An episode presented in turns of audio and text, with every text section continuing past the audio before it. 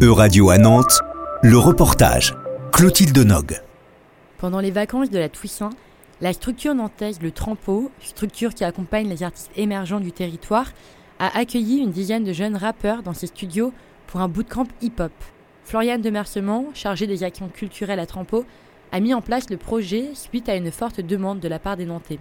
L'un des objectifs premiers de ce bootcamp, c'est de créer la rencontre. La rencontre avec des professionnels, mais aussi la rencontre euh, entre stagiaires, créer une communauté d'artistes hip-hop. Pourquoi tu crois que j'irai cheminer Viens, on va faire la grève comme les cheminots.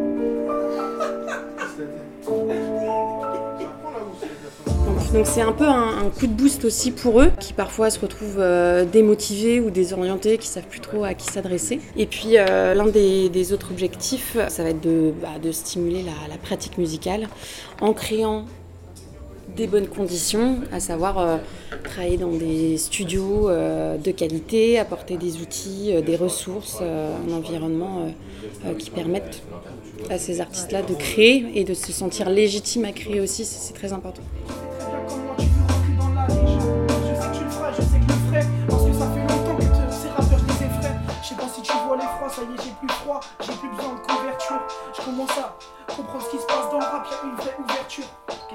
J'ai l'impression qu'il y a une vraie ouverture.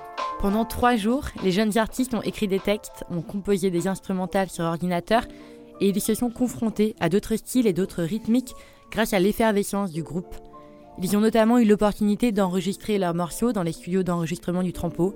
Julien Jobert, aussi connu sous son nom d'artiste Schkid, est producteur depuis des années, éditeur, journaliste, DJ, mais pas que. Homme multiples facettes, il est venu apporter son expertise du hip-hop lors du bootcamp et accompagner les jeunes dans leur création. On va... Je te lance la prod Tu te chauffes tranquillement C'est pas grave si tu, si tu te plantes, tu fais ça deux trois fois. Il va falloir, bien y... il va falloir y aller un moment donc... Euh... Exactement. On pense à bien articuler et fait attention au rythme. Comme je t'ai dit tout à l'heure, vu que ça, va, ça repose surtout sur toi, faut que, faut que le rythme il soit bien calé. Je, je doute pas que ça va bien se passer, mais c'est pour que tu aies bien euh, ces deux choses en tête articulation, rythme. Sinon, je pense que ça va être très cool.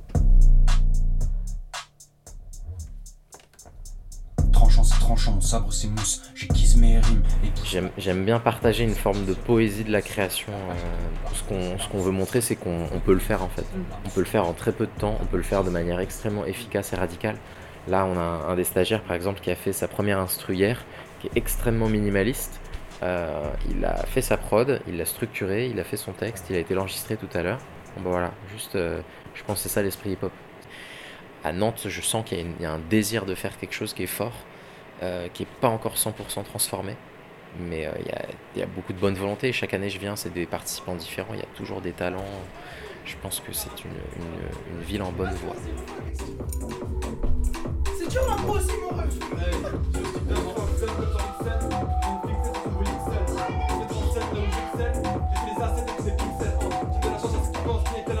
Le rap français est le genre musical le plus écouté en France en 2021, selon le classement publié en début d'année par le syndicat national de l'édition phonographique.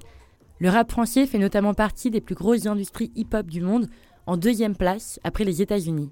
À échelle européenne, le rap français se situe parmi les scènes les plus influentes avec le Royaume-Uni et l'Allemagne. Les financements à échelle européenne pour la musique sont, euh, sont plus élevés que jamais depuis euh, le, plan qu'ils ont mis en place post-Covid. Donc, si ma mémoire est bonne, c'est 2 milliards qui est à disposition sur l'ensemble du continent pour financer des projets. Il y a un, programme qui s'appelle Creative Europe qui finance des projets euh, musicaux euh, continentaux. Donc, c'est pas exclusivement l'Union, ils soutiennent aussi des projets turcs, anglais.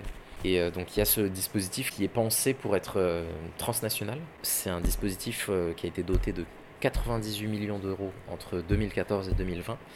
Et il y a il y a 0 euro qui a été attribué pour des projets en lien avec le rap.